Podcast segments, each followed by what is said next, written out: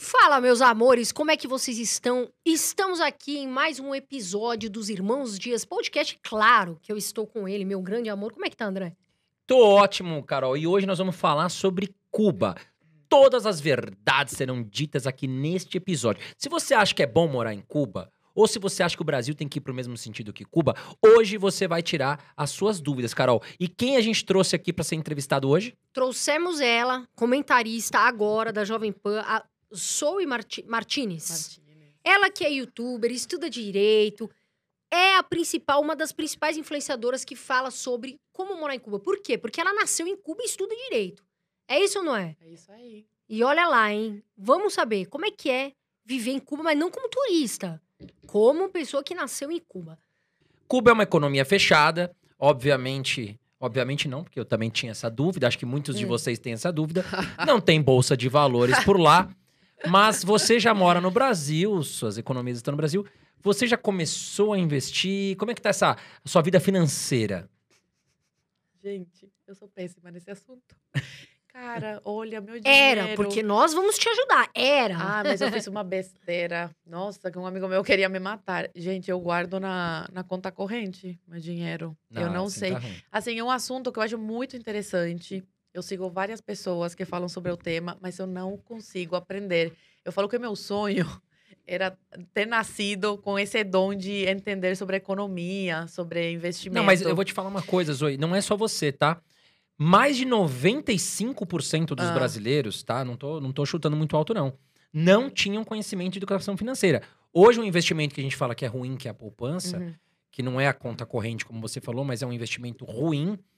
É, é, a maior parte dos brasileiros in- investiu na poupança. E agora, nós aqui, tanto eu, Carol, como outros influenciadores, né?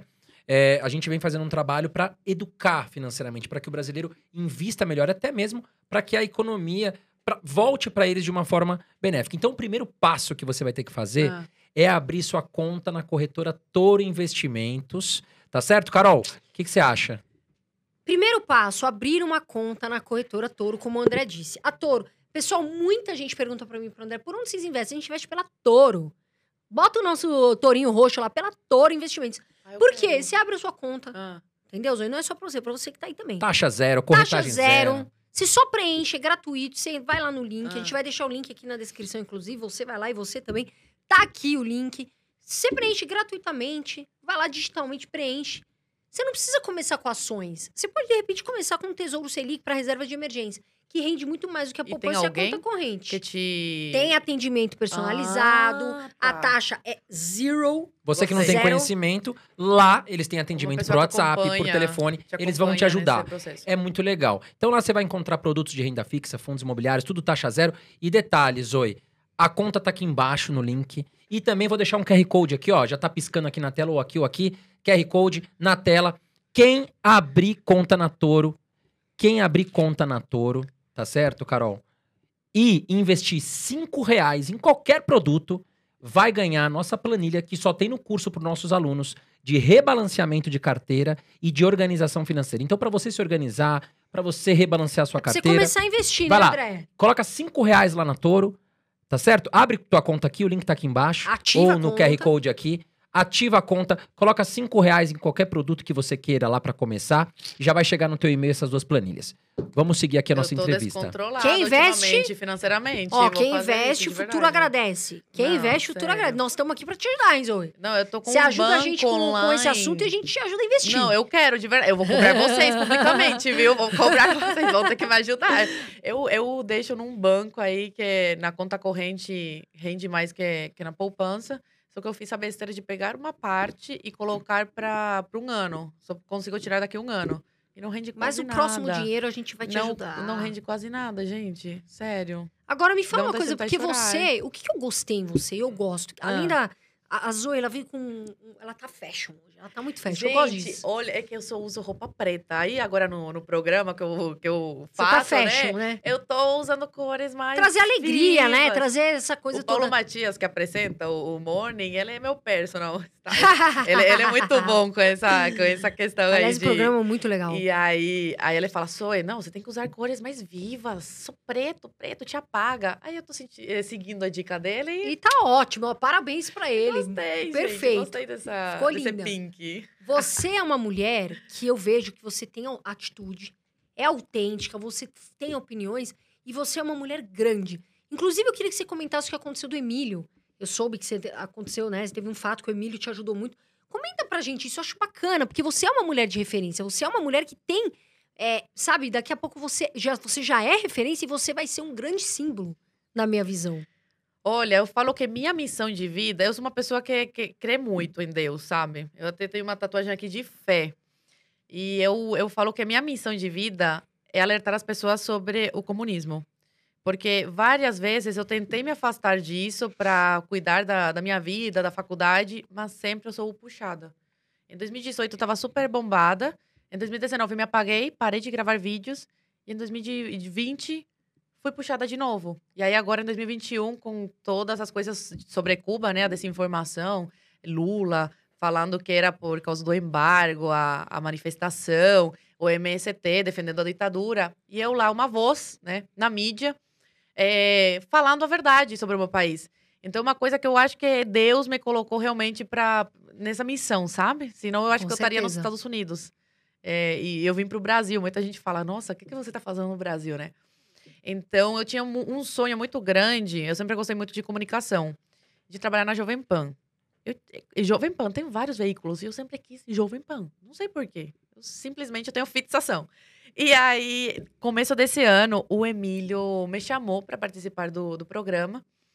E eu fui. Ele me achou na internet, falou que viu um vídeo meu, gostou e me O chamou. Emílio, o Emílio assiste tudo, o Emílio tá sempre ligado em tudo. É, ele, ele fica sabendo de tudo. Não sei como eu, Emílio, você não tem rede social, como é que você fica sabendo e tal? De tudo. E aí ele me chamou, participei do programa numa sexta. Aí na, na, na sexta, quando acabou o programa, ele falou: volta na segunda.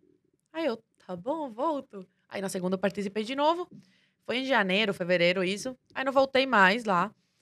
É, deu julho, que aconteceu tudo, toda aquela questão de Cuba. Me ligam uma hora antes. Você pode participar agora, agora do programa? Eu falei, nossa, mas tá faltando uma hora, não tem como eu me arrumar.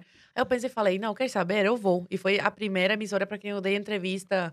Todo mundo me ligando. Todo mundo querendo saber sobre Cuba, pra entrevista e tal. E foi a primeira que eu falei, não, eu vou dar entrevista para eles. E eu fui.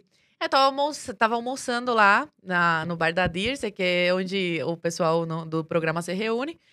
E passa o Tutinha. E o Emílio fala: Ó, contrata essa menina aqui, ela é muito boa. Aí o Tutinha, é, mas eu vou colocar onde e tal, tenho que pensar. E aí, ok, né? Eu peguei, que eu tava bombada nessa época, minha amiga, num, num jantar lá, um casal de amigos, falou pra mim: Zoe, você tem que mandar mensagem pra esse cara. Você não pode perder essa oportunidade. E eu, imagina, não vou mandar Emílio? mensagem. Não, pro Pro Tutinha. É, porque o Emílio, ele já tava tentando. Ele sempre falava de mim pro Tutinha e tal. Ele fala que ele é muito. é, ele é bom olheiro. O, Tutinha, é, o, o, O o, Emílio. Emílio. fala no, Aliás, um grande corredores. beijo pro Emílio, eu gosto muito do Emílio. Ele tem feeling. E aí eu falei, não, eu não vou incomodar o, o Tutinha mandando mensagem. Minha amiga falou, não perde essa oportunidade. Não volta. Vai atrás. E aí o namorado dela conseguiu o contato do Tutinha nessa noite. Escreveu, me ajudou a escrever uma mensagem e eu mandei pro Tutinha. Aí, no dia seguinte, ele me responde, todo educado. Eu falo, ah, ele me respondeu por educação. Ele falou, ah, vamos pensar em alguma coisa. Não deu um mês, o cara me liga. Você pode vir aqui amanhã? Eu tava lá em Brasília, cuidando de uma amiga que tinha passado por uma cirurgia no pé. Aí eu falei, olha, tô com uma parente que quebrou o pé, não consegui ir agora, só semana que vem. Não ia deixar minha amiga na mão, né? Minha melhor amiga. E aí ele falou, ok, pode ser semana que vem. Todo mundo, você é louca, meu, a Jovem Pan querendo conversar com você e você deixando pra semana que vem. Mas ok, controlei a ansiedade. Vim pra São Paulo na, na outra semana. Conversei com o Tutinha, ele falou, olha, é pro, pro Morning Show, como comentarista fixa. Ele fala que o Morning esquerda muito, é, tá esquerdando muito faz o programa. e aí eu falei, claro, lógico. E entrei na, na Jovem Pan assim. Mas eu, a primeira pessoa que, que me deu a oportunidade de, de dar uma entrevista lá na Jovem Pan foi, foi Emílio. Ele é uma pessoa muito incrível. Ele parece meio durão, né, ao vivo e tal, mas o Emílio é uma das pessoas mais sinceras e verdadeiras que eu conheço. Eu conheço bem o Emílio. nesse Emílio. meio, que é muito É, eu complicado, muito bem o Emílio. ego e tal. Cara, ele é tão. Ele é, ele é uma. Ele é muito grande no Brasil. É o maior Muito, comunicador, muito. na minha opinião, é o maior comunicador. E que fala com ele e tal, vê a pessoa humilde que ele é. Sim. Zero ego. Ele não se acha, ele não, não acha que é o bambambam, bam, bam, que é o melhor da rádio, nada. E ele é. Não, ele é. Ele é era uma pessoa sensacional, tem muito que aprender com ele. E eu tenho 22 anos. Se Tenho apega nele, muito- porque ele é muito inteligente. Exatamente. E é uma pessoa muito especial, Emílio. Ele é uma pessoa que eu tenho uma grande admiração e um grande respeito. Conta uma coisa pra mim. Você veio com 12 anos Eu cá? vim, eu cheguei no Brasil aos 12. com- através do meu pai. Meu pai tem família brasileira. é, ele tem família libanesa, né? A ascendência dele é libanesa. Então, há muito tempo atrás, eles, a família migrou e o avô dele foi para Cuba. E os tios e primos, irmãos do avô vieram para o Brasil e para Venezuela. E aí, meu pai nasceu em Cuba, com família brasileira, com família venezuelana. E conheceu minha mãe. Casaram. Ele é meu pai de criação, tá? Que eu considero meu pai. Ele me adotou aos dois anos de idade, então é meu pai da vida. É o pai que Deus me deu. E aí, eh, minha mãe engravida da minha irmã do meio. E nesse período que minha mãe engravida, em 2005, meu pai é obrigado, convidado, a entrar para o Partido Comunista de Cuba. Por quê? Porque ele é engenheiro em telecomunicações eletrônica. E para vocês terem uma noção, em Cuba, em 2005, era completamente proibido ter internet. E meu pai tinha acesso, porque ele, ele era chefe da Detexa, que é a empresa estatal que mexe com telecomunicações, com essa questão de internet para turista e para cúpula do governo. E aí, quando você ocupa esse cargo de chefia, tem que entrar para o partido. E meu pai não queria. Depois que você entra, não consegue mais sair. E ele fala com a prima dele no Brasil. Ela faz uma carta convidando ele para vir passar umas férias. Que antigamente era completamente proibido. Só através de um familiar fazendo uma carta para sair. Pra sair de lá. E aí ele vem pro Brasil, deixa minha mãe grávida da minha irmã do meio e me deixa com cinco anos. Chega aqui como turista, fica esses três meses. Após os três meses, fique legal. Completa um ano no Brasil e fala: olha, eu tenho que me legalizar aqui, tenho que começar a trabalhar para trazer minha família. E aí vai na Polícia Federal, eh, se acolhe na, através, da, na lei de, de as- esse lado político, fica aqui como esse lado político. E depois de quase quatro anos, consegue tirar minha mãe de Cuba. Aí minha mãe vem pro Brasil, deixando eu e minha irmã em Cuba, com os nossos avós maternos. Minha mãe vem pro Brasil depois de quase quatro anos sem ver meu pai. E nesse período aqui, ela engravida. Eu falo que é a filha da saudade. E acabou que foi bom, mas realmente não foi combinado. As pessoas falam, ah, ela engravidou para conseguir tirar as filhas de Cuba. Não, realmente, meus pais estavam muito mal financeiramente. E, e a gente vê a nossa irmã como um presente de Deus mesmo, porque acabou que ajudou muito na nossa saída. Então, no começo foi turbulento. Como é que a gente vai fazer para sustentar, né? Mais uma boca. Mal a gente está conseguindo se sustentar. Um monte de papelada para tirar as filhas de Cuba, porque é caríssimo. Meu pai gastou mais de 100 mil reais. E a, a burocracia da ditadura cubana, eles fazem de tudo para atrapalhar ao máximo, né? Mas como os pais estavam aqui tendo uma irmã brasileira, a ditadura se viu na obrigação de deixar a gente vir para o Brasil. E por que essa separação familiar? Porque em Cuba, eh, na época, era proibido criança sair como turista para visitar. Tinha que ser definitivo. Então, teve que se dar assim. Meu pai e minha mãe, que, se, que teve direito à lei de esse lado político do meu pai. E como o pai e a mãe estavam aqui, as filhas tinham que vir através da lei de reunião familiar. E aí, depois de quase três anos, eles conseguem tirar a gente de Cuba. Meu pai conhece a minha irmã do meio com cinco anos. E eu volto a ver meu pai com 12. E aí conhecemos a, irmã, a nossa irmã brasileira com quase três anos. Mas essa lei mudou em Cuba, por exemplo, né? Que você falou, ah, quando sai uma criança, por exemplo, não pode mais voltar. Isso mudou, essa lei? Como é que funciona Agora hoje? está mais flexível. Então as pessoas estão conseguindo sair para turismo, só que é muito difícil porque tem que ter dinheiro. É muito caro para qualquer coisa, até para abrir um negócio, enfim. É com, sempre com alguém de fora, morando no capitalismo, que consegue te tirar de lá com dinheiro. Então as pessoas conseguem sair para fazer turismo e raramente voltam. Então, Quem consegue sair nunca mais volta. Mas é sempre com um, um país capitalista por trás bancando, né? Zoe, vocês ficaram, seu pai foi primeiro, depois sua mãe conseguiu ir. Vocês, de alguma forma, sofreram algum tipo de penalização? É...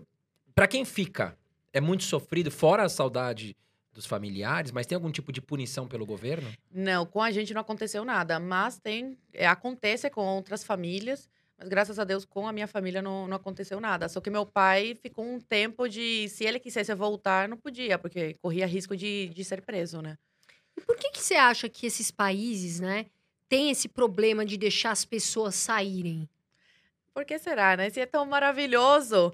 é, é algum problema mental das pessoas, porque se é como os brasileiros que nunca foram lá falam, maravilhoso, é um paraíso na Terra, Como porque turista, as né? pessoas querem sair, né? Porque é um lixo. É um, é, é um lixo morar em Cuba. Sem liberdade, sem comida. Eu tenho um problema com comida até hoje, que é eu vejo comida, eu como o tempo todo, porque lá é escasso total. Não tem papel higiênico, a educação, você, não, não é ensinado a pensar, você é ensinado a obedecer. Não tem essa, essa coisa de empreendedorismo. Eu, eu comecei a empreender aos 17 anos aqui no Brasil. Então, eu sou completamente diferente de tudo que me foi ensinado em Cuba. Então, as pessoas querem sair, as pessoas querem uma vida melhor. E, e vendo essas pessoas que conseguiram sair, por exemplo, eu tinha tios que tinham saído aos 18 anos de idade, fugiram de lá. E eles voltavam para visitar minha tátara, minha bisa. Eu conheci minha tátara. E, eles, e aí eles contavam de como era a vida fora. E pra gente era uma realidade tão diferente que você fica curioso. Você fala, nossa, eu quero né, conhecer. Por que, que lá é tão assim e aqui é tão ruim? E toda essa curiosidade vai que leva as pessoas a quererem sair mesmo. Então, e dificilmente, acho que eu não conheço um cubano que saiu e depois voltou para Cuba. Depois que você conhece o capitalismo, você nunca mais quer comunismo. Você se mata de, de trabalhando no, no capitalismo, mas você tem recompensa. Sim. Você pode ser pobre e sair da pobreza através do trabalho. Eu estudei em escola pública aqui minha vida inteira, em Campinas, no interior de São Paulo, e o ensino público não, não é muito bom, né? Você tem que se esforçar em dobro. Consegui passar numa faculdade, vendia trufa na escola, no ensino médio, depois comecei a dar aula de espanhol e fui me virando e minha vida foi mudando. Então, essa coisa de que, ai, pobre, tem miséria no Brasil, igual que em Cuba, tem. Só que lá você não tem oportunidade de trabalhar e sair é, e de crescer na vida. Aqui você tem. Então, eu falo que lá em Cuba, eu, eu não seria nada. Eu esperaria que minha mãe e meu pai me mandassem dinheiro para comprar o mínimo e subsistir, subsistir lá, né? Aqui não, aqui eu levanto todo dia e quero mais, e quero mais, e quero mais. Mudou até a alegria, né? Vim com uma alegria feliz, porque, né? Dizem que tem bons médicos em Cuba, tudo, mas a Renata veio aqui, até a Renata Barreto veio aqui e falou: tudo bem, tem médicos, eles falam que tem, mas não falta material no hospital. Como é que faz, né? Os médicos, teve uma época que, que a qualidade da medicina era muito boa, sim, isso é inegável. Só que virou negócio. Com a queda da antiga União Soviética, que financiava Cuba, com a falência da Venezuela, com a mudança de governo aqui no Brasil é, e a pobreza, a miséria da, da Argentina, Cuba ficou sem em quem se encostar. Então, o turismo e o Mais Médicos, programas como Mais Médicos, viraram negócio. Eles não estão mais interessados na qualidade, mas na quantidade. Então, qualquer um, hoje em dia, passa medicina. Por quê? Porque eles precisam de médicos para mandar para fora. E os melhores, que são da velha guarda, são os, os primeiros que, que eles mandam para fora de Cuba. E, né, é muito dinheiro. Aqui no Brasil, eles ganhavam 10 mil reais e só mil e poucos iam para os cubanos. A, a... Mais de, de 65% do salário ia para a ditadura. Ah, Ou seja, o médico trabalha fora do país, mas ele tem que mandar. pa- O governo paga o salário para Cuba. E aí Cuba segura ali a comissão dela, o Sim. governo, e paga o restinho ali pro médico. Por isso né? que aqui acabou. Falam que o Bolsonaro destruiu, né? Os mais médicos. Não, o Bolsonaro só falou: olha, são os médicos cubanos que trabalham. Então, o governo brasileiro quer pagar pro, Pro médico, médico. cubano e não pra ditadura. E aí a Perfeito. ditadura não aceitou. E olha que cara de pau, né? Porque a, a ditadura cubana fala que é, é trabalho humanitário, que Cuba ajuda os países mais necessitados. Ah, se ajudasse, se fosse trabalho humanitário, não cobraria tão caro, né? Não Pra... ficaria com dinheiro Ah, no bolso, né? É. Agora, Zoe, e a questão de segurança lá? Como é que é? É, As pessoas conseguem andar nas ruas em Cuba? Tem segurança? Quem faz a segurança lá? É o exército? É a polícia? Tem polícia em Cuba, mas a- a- atualmente aumentou muito a violência. Então, tem até um vídeo que eu postei uma vez na- nas minhas redes de uma pessoa roubando uma lâmpada. Uma lâmpada do corredor de um vizinho. Para você ver como é que é a miséria em Cuba. Quem que rouba uma lâmpada aqui no Brasil? Então, qualquer coisinha, eles estão roubando. É um relógio falsificado, eles vêm na rua e roubam. A violência é muito grande devido a essa escassez de tudo, né? Que as pessoas precisam de alguma forma subsistir, pegam, roubam e vendem no mercado negro, que é atualmente onde as pessoas mais consomem as coisas, no mercado negro, que a ditadura finge que não não existe, porque é bom para a ditadura, faz a economia, né, de Cuba girar através de, desse mercado negro que eles vendem pelo triplo do, do valor. Você falou que você, é, você veio com quantos anos pro Aos Brasil? 12. Com os 12. Até então, antes você- ficava com a sua avó, é isso? Minha avó E e seu meu- pai veio, né? Sua mãe. avô. Como é que era a sua vida na- lá em Cuba, né? Porque assim, como que é a vida de um adolescente, as escolas em Cuba, como funciona? Olha, eu era bem indisciplinada. Minha mãe achava que eu não ia ser nada na vida, porque eu nunca liguei para estudar. Eu só queria brincar e eu sempre era muito do contra. Então, na escola, minha mãe era chamada toda semana. Olha, sua filha fez tal coisa. Olha, sua filha não quer fazer isso. Então, teve uma época, teve uma vez que tinha que dar um dinheiro, a MTT, que é um dinheiro que a ditadura cubana arrecada todo mês, que é para defesa da revolução, por se acontecer algum ataque yankee, do imperialismo yankee. E eu não queria dar esse dinheiro, eu não tinha nem sete anos de idade. Eu falei, não, não quero dar, eu quero comprar uma pizza. E aí a professora pegou e incentivou os alunos a me chamarem de contra-revolucionária. Você ter uma ideia. Com uma criança de seis, cinco anos de idade. É, é uma loucura muito grande, né? Os professores são usados, né? Pra doutrinar. Incentivar, é, né? doutrinar mesmo e incentivar o ódio entre as crianças. E até hoje fazem isso. Basta ver os cubanos que saem com pedaços de pau atacando os manifestantes a favor da liberdade atualmente, né? E eu sempre fui muito do contra. Eu nunca me entendi muito bem por que, que eu não posso falar isso pra professora, tipo, levantar a mão e questionar. E aí minha mãe falava: sou eu que você escuta em casa, você não pode repetir na rua. Nunca entrou na minha cabeça isso, até chegar no Brasil. E eu comecei a perceber na escola que aqui a liberdade não é muito como eu achava que era no começo, mas para quem veio de uma ditadura era uma liberdade total. Na sala de aula, o aluno levantava a mão: professora, não entendi isso, por que, que você acha que é tal coisa? Pode ser isso. Eu falava: gente, o aluno pode conversar dessa forma com o professor, né? Questionar. E então minha vida em Cuba foi isso. E aí me perguntam: você sente saudade da, da tua infância, do que você viveu?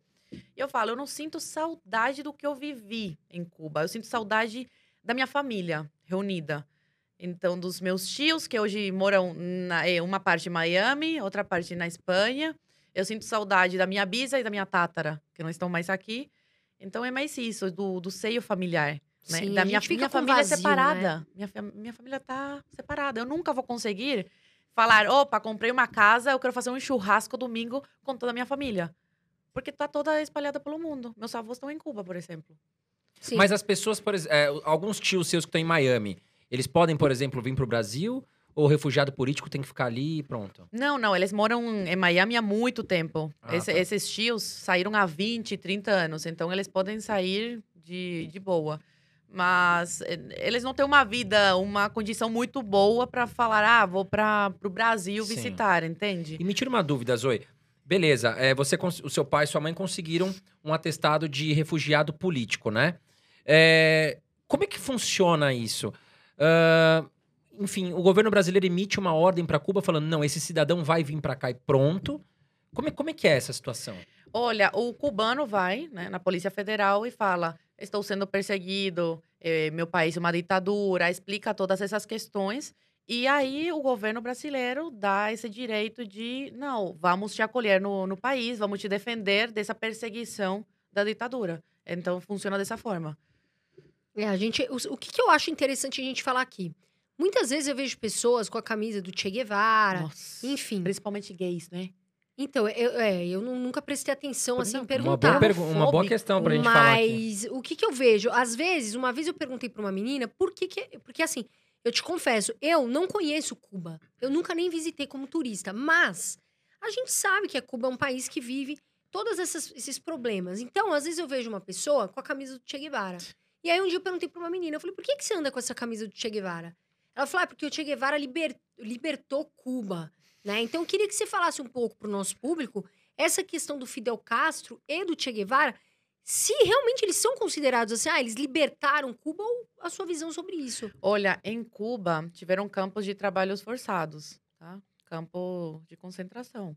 E um dos idealizadores, um- uma das cabeças, foi o Che Guevara. Ele era uma máquina de matar. Muitos que conviveram e depois deixaram, né, eh, por escrito, falaram que era sangue frio e ele sentia prazer em matar. Ele foi na ONU e declarou que a ditadura, que o governo cubano estava matando, continuaria matando até achar necessário. Então tá, tá é o vídeo, o vídeo não mente, a fala do, do cara. Ele odiava gays, negros, matava mesmo, fuzilava. sentia prazer nisso. Então é Só que até dita- complexo, né? A gente falar que um... Só que é- o- a ditadura cubana é muito boa de marketing. Né? Essa, essa questão do socialismo, do comunismo, é, é- é- eu falo que eu estou fazendo um TCC sobre é, comunismo, regimes totalitários, e eu faço esse questionamento. Por que, que o nazismo é considerado crime? Eu sou contra o nazismo, tá? Deixando claro. E o comunismo não. O comunismo matou mais que o nazismo. né? E, e hoje está vivo aí, você vê as pessoas falando, seremos como el Che, viva Fidel. Se você falar na rua, viva na- é, é, Hitler, você vai preso, você é processado. E aí eu cheguei a uma conclusão, que ainda não é, tenho que me aprofundar mais, mas é o seguinte, o nazismo, ele é isso e isso. É horrível desde a concepção e não tem palavras bonitas, enfeitadas. O comunismo, socialismo, como quiserem chamar, porque na prática é a mesma coisa. Só traz Cecílio, pobreza, miséria, falta de liberdade, né? É isso que traz. É, o comunismo ele te envolve com as palavras bonitas. Igualdade, né? Todos, to- todos somos iguais, o Estado vai te proteger. Isso vai envolvendo as pessoas. E o marketing é muito bonito. Você vê o Lula, né? As palavras bonitas que usam. E aí você vê o Bolsonaro, que é um ogro, que fala a verdade na cara, e as pessoas não gostam. Porque o ser humano tende a ir para esse lado de, de- das palavras mais bonitas. E por isso que o comunismo é tão forte, né? Até hoje. Depois que o Che é tão aclamado e o Fidel também. A- a- o marketing deles é muito bom e a gente tem muito que aprender. Eu falo que a direita tem muito que aprender com, com, com a esquerda. Então você que usa às Até vezes... questão a- de marketing, né? Sim. Porque Então você que às vezes usa a camiseta do Che, assim, né, Fidel Castro, enfim, é bom a gente esclarecer isso aqui para que você saiba, meu amor, o que significa de fato. Porque uma coisa é a gente que tá aqui no Brasil, a gente tem uma visão, a gente lê tudo, mas uma coisa é quem vive lá. É totalmente diferente, né? Então é importante, eu acho que é muito importante esclarecer Hum, isso. campo de concentração, quem que fala isso? Eu nunca vi um brasileiro falando que em Cuba teve campo de concentração. Assim, colocaram o nome de campos de trabalhos forçados, mas só eram enviados para lá negros, gays, roqueiros, é aquele, aquele tipo de. punks, né? É, exatamente. Só esse tipo de pessoa. E, e anti-contra-revolucionários. E Ninguém como é que fala é, e disso. e como é, é que- normal. E como é que é a vida de um É homossexual normal. Eles hoje? falam, o esquerdista fala, ah, é normal, tem que, tem que matar. Ele, é, tem gente que fala, tem que matar mesmo. Era contra a revolução. Nossa. E aí é contra é, é- é a favor da revolução cubana, mas é contra o nazismo. Pra você ver, é- não tem net o que falam, né? Zoe, e como é que é a vida de um homossexual hoje em Cuba? Olha, não tem muito homossexual em Cuba, não, viu? Ou será que é É- porque eles têm que viver em escondido? É isso, isso. Eu acho que tem que eles, talvez... Mas Tem, tem, sempre vai ter, né? E eles em sofrem todo- todos os países, mas é, Cuba é um país muito. A ditadura é muito contra. eles sofrem bastante opressão contra lá. gay, contra negro. Na cúpula do, do governo, só tem dois ou três negros que ocupam cargo de liderança. E, e ocupam esses cargos porque ajudaram o Fidel na Sierra, na Sierra Maestra. Serra Maestra. E, mas atualmente não tem um negro que é por meritocracia e vai lá e consegue ocupar uma cadeira junto à ditadura cubana. É muito difícil. E te respondendo de como a vida de um gay em Cuba, tem uma notícia que eu fiz até um vídeo com o print da matéria, que teve um casal gay que estava fazendo um ensaio fotográfico numa estrada em Cuba e se beijaram. Aí tiraram uma, estavam tirando uma foto, levaram uma multa. Eu não lembro agora de quanto, mas em dólar. Nossa. Aí falaram: "Ah, não, é porque estamos no Absurdo. meio de uma pandemia e não pode beijar". Ah, pelo amor de Deus, né, gente? Tanta Pra coisa pra se ter uma- preocupar, né? Pra você ter uma ideia. E conheço pessoas que em, que em Cuba casaram com mulher e tal. E quando foram pra Miami morar, te falo porque são próximos a mim, se assumiram.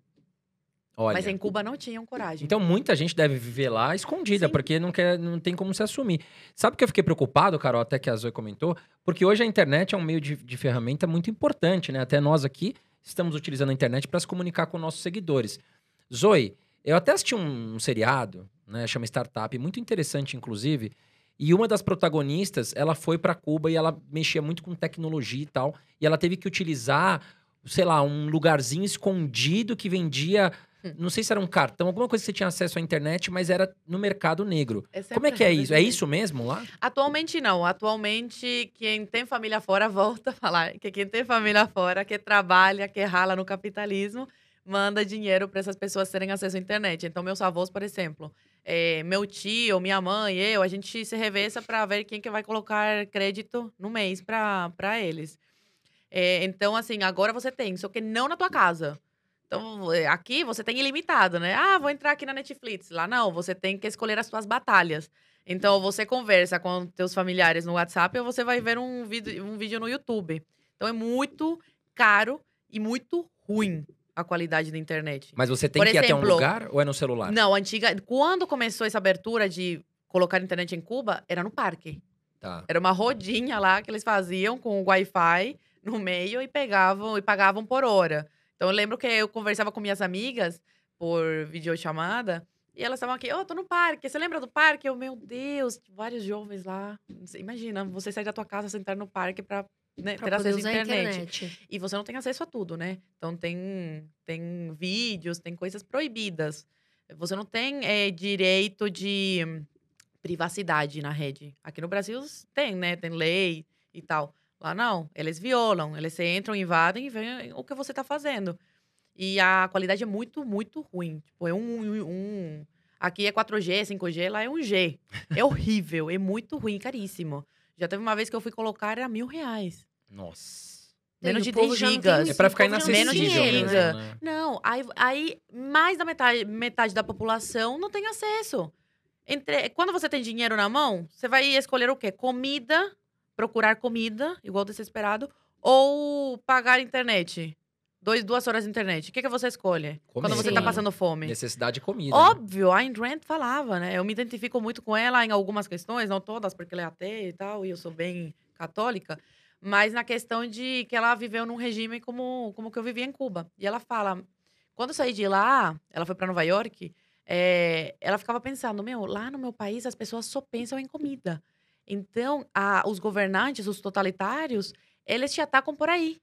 Eles tiram, tiram a tua liberdade através disso. Uma das coisas é isso de que você só vai pensar em comida. Você não vai pensar em como vai acabar com ele, em como vai tirar ele do poder. Você pensa em o que, que você vai comer no dia seguinte. Ou pior, o que, que o teu filho, a tua mãe Ou vai comer. ter, né? Ou vai comer. ter. Exatamente. Então, todas essas ditaduras, elas sempre. A Ucrânia, matando de fome as pessoas, sempre atacam pela, pela, pelo estômago. Agora, uma pergunta. O pessoal fala muito sobre socialismo e capitalismo. E o que eu vejo é que. E não tem problema, a gente sabe que é difícil falar sobre esse tema, né? Elas têm dificuldade de entender, às vezes, o socialismo e o capitalismo. Pra você, o socialismo é a favor do pobre?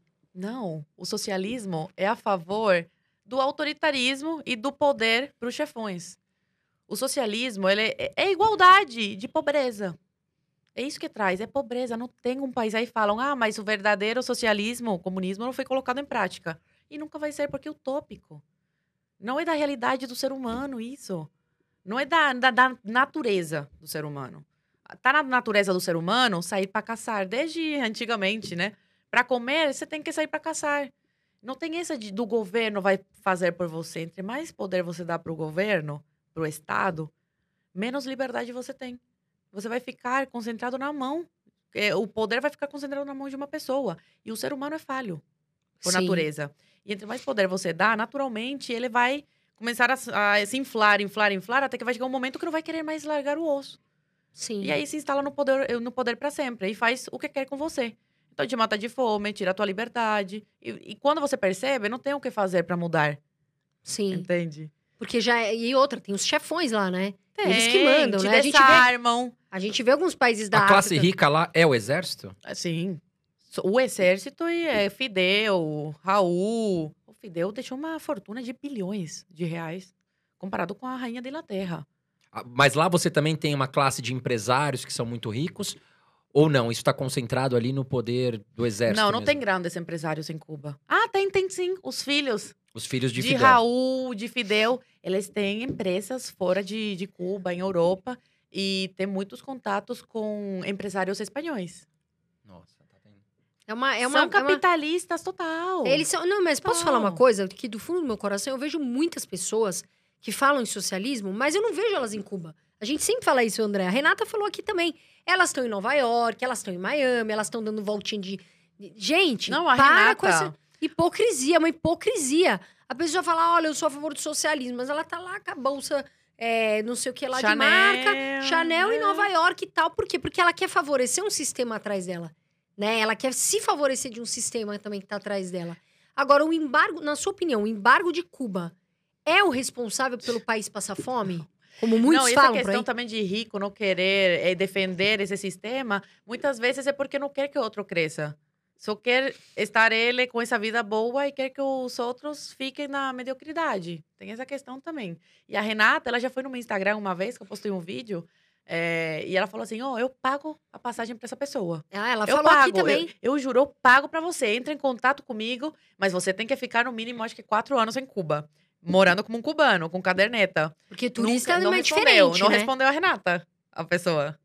Porque E turista ela é paga, viu? A né? Renata, ela pagaria. Ela paga, porque Ó. a Renata Barreto de boba não tem nada, inteligentíssima e tem grana, tem money. Agora, assim, é, um beijo pra ela, muito simpática, a gente adora a. Renata. Ela é muito É, incrível. Agora, assim, e ela falou muito sobre isso, ela entende muito sobre isso. E, eu- Ela e, assim, a gente aprende muito, né? Agora, por exemplo, a vida de um turista, lá, por exemplo, o André falou: ah, eu pensei em ir pra Cuba, tudo. É totalmente diferente, né? Quem vai pra lá como turista fala, ah, é um país maravilhoso, tudo. Não, né? e o embargo, te respondendo que é uma coisa muito boa para falar, porque tem muitas narrativas em cima disso. O embargo não impede Cuba de comercializar com outros países. A única cláusula é o seguinte: Cuba tem que pagar em cash. E Cuba não quer. Porque Cuba dá- tem fama, o país tem fama de caloteiro. Sim. Então, cê, pedem empréstimos que nunca são pagos. E usam dessa narrativa de que, ai, a- o embargo atrapalha a economia em Cuba, aí não tem dinheiro e papapá. Então, eles aproveitam para dar calote no- no- nos países. Aqui no Brasil, de- deram um calote de bilhões de reais, né? Através do BNDES. É, e outra coisa é, o governo americano e o cubano, eles têm parceria. Um dos principais parceiros econômicos de Cuba é os Estados Unidos. E quem alimenta Cuba, os cubanos é, é o imperialismo yankee. Mais de 85% dos alimentos que entram em Cuba são dos Estados Unidos. Eu já postei foto de, do frango, que era da Carolina do Norte, se não me engano. Mas qual o interesse dos Estados Unidos? Você, você imagina em ter essa parceria com Cuba? Olha, eu acho que é, a ditadura em Cuba não caiu por uma, uma das questões é essa, de que não interessa para os Estados Unidos é, acabar com a ditadura em Cuba. Para eles, tanto faz. Né? Pelo Entendi. contrário, Cuba, antigamente, antes da Revolução, competia com os Estados Unidos. Cuba era um país super avançado, era uma potência mesmo. Era, é, a- é, a TV a cor, linha rodoviária, como ele surgiu em Cuba. Então, não interessa para os países atualmente acabar com a ditadura porque Você não, falou não- até- não oferece nada. E antigamente era uma, é uma grande concorrente para os Estados Unidos. E outra coisa, os Estados Unidos não, os Estados Unidos não vai deixar o povo passando fome. Sim, Não. claro, com Né? certeza. Então, mas é, é- por trás dos panos tem uma Tem relação muita, muita, aí. escuri, muita escuridão, muita coisa, né? Exatamente. Que eu sou completamente contra, acho um absurdo. Zoe, Mas... você é uma pessoa que se posiciona bastante, né? Você expõe a realidade de Cuba, mas alguns familiares seus estão lá em Cuba ainda. Por você se posicionar aqui no Brasil, de certa forma, o governo de lá já mirou o olhar pra você aqui? É, a sua família lá sofre algum tipo de repressão? Quando eu comecei, em 2016, na época do impeachment da Dilma, eu tinha 16 anos, meu avô falou que já tinham perguntado de mim. Uma pessoa lá do, do regime perguntou: Ah, tua neta, eu vi ela na internet, né? Tá falando de Cuba. Aí meu avô falou assim: Ah, mas faz muito tempo que eu não falo com ela. Ela teve que mentir. Agora, como eu ganhei muita projeção, eu acho muito difícil eles quererem fazer alguma coisa com os, com os meus avós.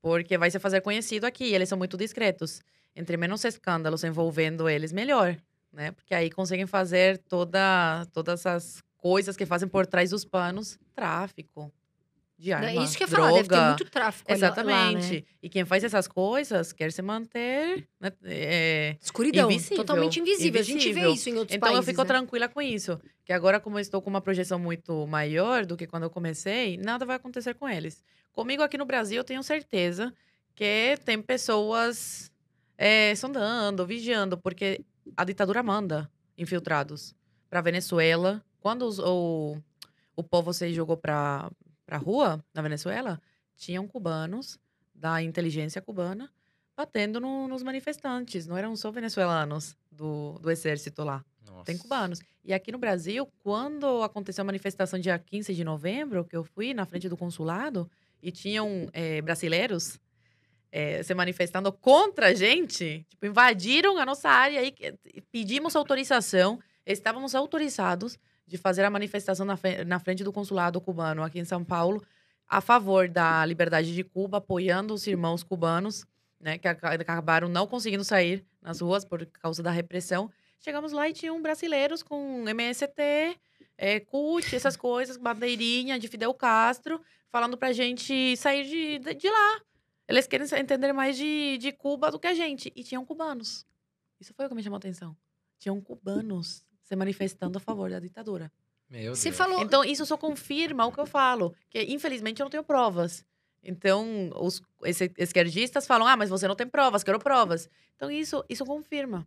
Três cubanos lá na manifestação gritando Viva Fidel. Não, Você acha que eles não absurdo. ganham nada pra isso? Não, com O que, certeza. que eles estão fazendo aqui no certeza. Brasil? O que, que eles estão fazendo no Não, Brasil? eles devem ganhar tudo. Se são né? pró-ditadura. Tem que voltar pra lá, se gostam tanto, né? Não, mas aí é da inteligência.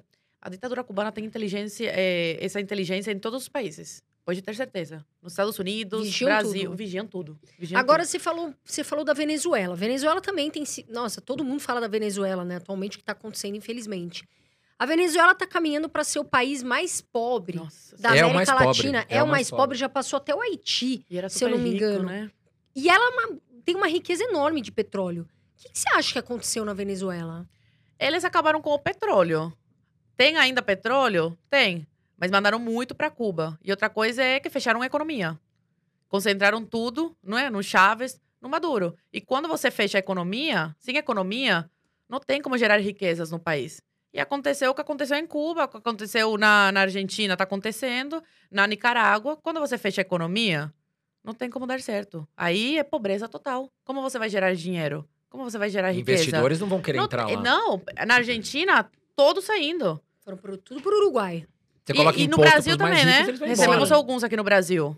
É, os grandes empreendedores, né, os investidores grandes, eles saem. O grandes fortunas, imposto, grandes né? fortunas da Argentina foram parar no Uruguai. Porque se, meu, você quer tributar o mais rico, o cara fala, beleza, tô indo embora. Vou embora do teu país. Aí fica a pobreza lá. Agora, Você Zoe, acha que algum empresário ia querer ficar investindo na Venezuela? Zoe, é, a, gente, Maluco, né? a gente tava falando de uma guerra civil. Pelo menos a gente vê muita notícia que teve muitas manifestações recentemente em Cuba. O povo foi pra rua, né? Como é que tá essa situação lá hoje? Em julho pegou todo mundo de surpresa, por isso que eles conseguiram fazer o que fizeram, que se jogaram pra rua. Foi a maior manifestação de muito tempo, viu? Assim, há muito tempo que a gente não via, via uma coisa assim. Aí não deu tempo da ditadura se, se preparar muito. Quando eles conseguiram, conseguiram se organizar, aí acabou tudo. Calaram a boca de todos. Levaram preso, outros desaparecidos. Alguns eh, foram julgados eh, sem o devido processo legal e pegaram três anos de, de prisão. Uma coisa absurda. Eh, adolescente sendo preso, menor de idade, tá? Uma menina, tem, a, tem um caso de uma menina que foi presa, levaram para a delegacia, obrigaram a tirar a roupa e fazer, fazer agachamento na frente dos policiais para ver se não tinha nada. Nossa. Pra ver se não tinha nada. Não, eu fico A indignado. menina tinha 15 anos.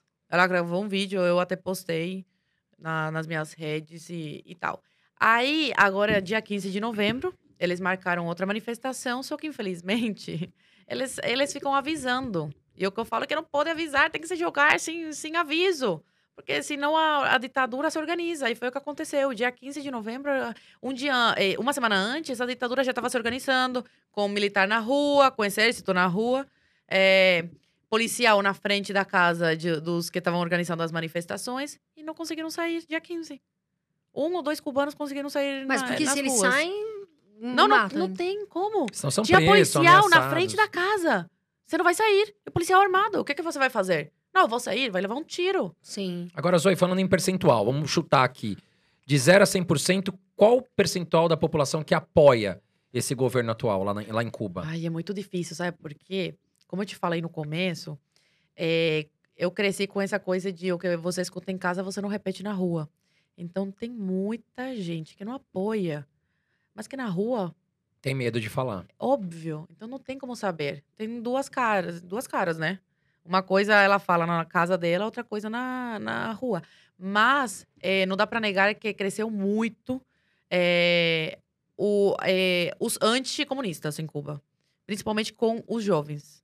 O movimento jovem. Porque eles têm acesso à internet, né? A mãe que mora fora manda, coloca crédito. E eles começam a ver a vida de, sei lá, Justin Bieber, Miley Cyrus. É, que em Cuba os jovens gostam muito desses artistas. Começaram a falar: caramba, mas que riqueza é essa? Que isso? Aqui os artistas não são assim, né?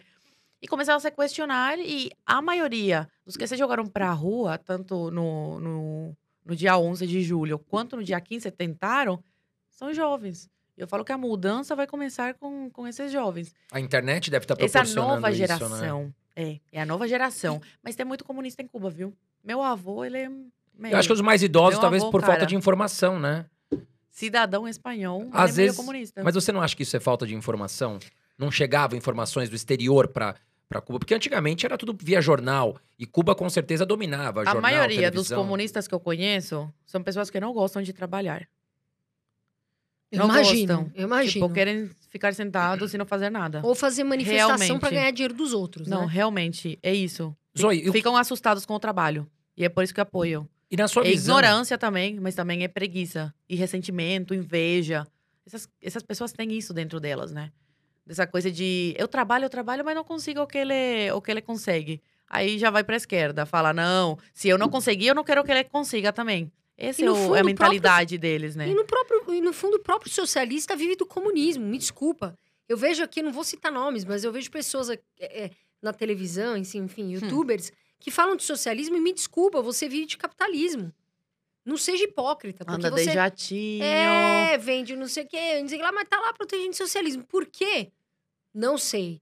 Um dia eles podem responder, Agora, mas... por que não dividem a riqueza, né? Porque é isso que o socialismo por que, que não vende Não, um jato, começa a andar de ônibus e, e, e dá a grana pros mais pobres, né, Zoe? É Mataria muita a falácia. fome de muitos cubanos, viu? Mas às vezes o cara quer isso, ele quer que a gente fique aqui falando, discutindo o nome dele, porque ele ganha muito marketing com isso. O cara vai lá seguir ele pra ver quem é ele, ele ganha mais seguidores, enfim. Ou no final ele gosta.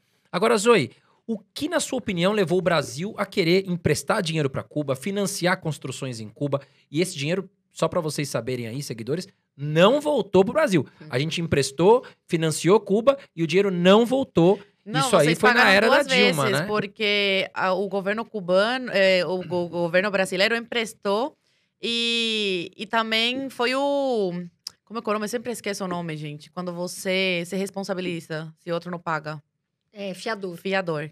O Brasil é, participou como fiador também. E na sua visão, por que isso? O PT. Eu falo É um que o Lula. político. Não, eu Gente, falo que o Lula estralar o pescoço. é jovem aprendiz. Desculpa. Nossa, que agonia. É, eu falo que o Lula é jovem aprendiz do, do Fidel Castro. Eles é, criaram o Foro de São Paulo, que a primeira reunião foi aqui em São Paulo, por isso o nome. E desde então, esse plano de, de, de, de poder de vamos é, construir o socialismo na América Latina. E você percebe, na época que o Foro de São Paulo foi criado, o socialismo estava muito enfraquecido. Né? A União Soviética tinha caído, Cuba não tinha mais dinheiro, as pessoas não queriam mais o socialismo. E aí que, o Fidel o que, que fez? Não, vamos criar um- o, Foro de São Paulo, vamos juntar né, os socialistas da América Latina e eh, fazer reuniões anuais para ver como é que a gente vai né, eh, melhorando essa situação. Aí foi criado o Foro de São Paulo e basta ver o poder que tem. e As pessoas não falam sobre isso. Tem muita gente que pergunta: o que é o Foro de São Paulo? É muito perigoso, porque a, a agenda do foro está tá, eh, ganhando força. Por exemplo, na Nicarágua, todos os, os partidos políticos que fazem parte do Foro de São Paulo hoje estão no poder. E se não estão, estão tentando chegar lá. Por exemplo, aqui, o Lula tem chances reais, Sim. por mais difícil que seja admi- admitir isso, tem chances reais de ganhar a eleição aqui. Então, Argentina faz fa- parte do foro, tem um esquerdista no poder. Venezuela, esquerdista no poder. Nicarágua, todas as ditaduras aí da, da América Latina fazem parte do, do Foro de São Paulo. E é por isso a força aqui no Brasil. E desde a época dos militares, né? Eu falo, eu faço uma crítica aí ao- aos, militares, que eles abandonaram completamente a educação na época do, do regime militar. Deixaram por conta aí dos professores, eles não tinham conhecimento sobre Gramsci, né? E vem desde essa época. Então, desde 64 que, que a doutrinação em sala de aula é muito forte, a desinformação. Então, é geração que vai passando para geração, para outra geração. É Fica 14 todo mundo anos de igual, PT. entre aspas, É né? 14 anos de PT. Não tem como ser diferente. As pessoas, infelizmente, aqui no Brasil, muitas, eu, eu fico chocada, querem isso para o Brasil. E até me perguntam: ah, você gosta de, de Cuba? Aí eu lhe falo: eu tenho cara de retardada? Se eu gostasse, eu não estaria aqui no Brasil, estaria em Cuba, né? Eu tenho que, que ser leal às minhas convicções. Se eu acredito que Cuba é bom, eu vou morar lá. Por que que eu vou estar aqui no Brasil? Não faz sentido, entendeu? Eu não vou contra o, acredito, o que eu acredito. Então, é muito isso, é a doutrinação em sala de aula. A geração, né? E Geração, os próprios geração. professores, né? É, o Você professor vai passando pro meio aluno. que comprados aí também pelo sistema. Agora, Ah, mas essa turma de professores foi formada desde 64. Sim. É isso. e aprenderam a mesma coisa. E né? vai Vão passando, de passando. geração para geração, é isso. Agora, me fala uma coisa. O que eu vejo é que a gente tá tendo um problema grande de liberdade de expressão. Eu queria que você comentasse um pouco sobre isso. Muito preocupante. Mas mais preocupante de quem está censurando a gente é como as pessoas estão reagindo. Me assusta. A imprensa. A imprensa fica quieta. O Lula fala que vai regular os, as mídias sociais. E jornalista, que é quem mais preocupado tem que estar, porque se isso acontecer, eles vão ser censurados total. Mas eles não têm essa noção, né? Eles acham que porque eles são pró isso, pró eh, Lula, o Lula vai ser bonzinho quando tomar o poder. E não é assim. Em Cuba, tinha a revista Boêmia, a mais conhecida, a mais famosa de Cuba. E o dono apoiou a ditadura cubana. Ele foi contra o Batista. E quando o Fidel tomou poder, você sabe como que comunista agradece? Porque eles são ingratos, né? Ele, ele desapropriou a revista, deixou o dono com uma mão na frente e outra atrás, e aí ele conseguiu fugir de Cuba e foi para Venezuela, se exiliou na Venezuela. E lá, passados alguns anos, fez uma carta antes de se suicidar. Ele se Nossa. matou por peso na consciência. Aí pediu perdão ao povo cubano pelo monstro que ele tinha ajudado a colocar no poder. É, assumiu, falou abertamente que a revista tinha enganado as pessoas para apoiarem o Fidel, então inventou crimes contra o Fulgêncio Batista para colocar o povo contra o Fulgêncio Batista. E ele acreditava mesmo no plano do, de poder do, do Fidel. E aí, quando o Fidel tomou poder, olha o que aconteceu. Fechou tudo, o cara ficou com uma mão na frente e outra atrás, teve que fugir de Cuba, se matou pelo peso na consciência.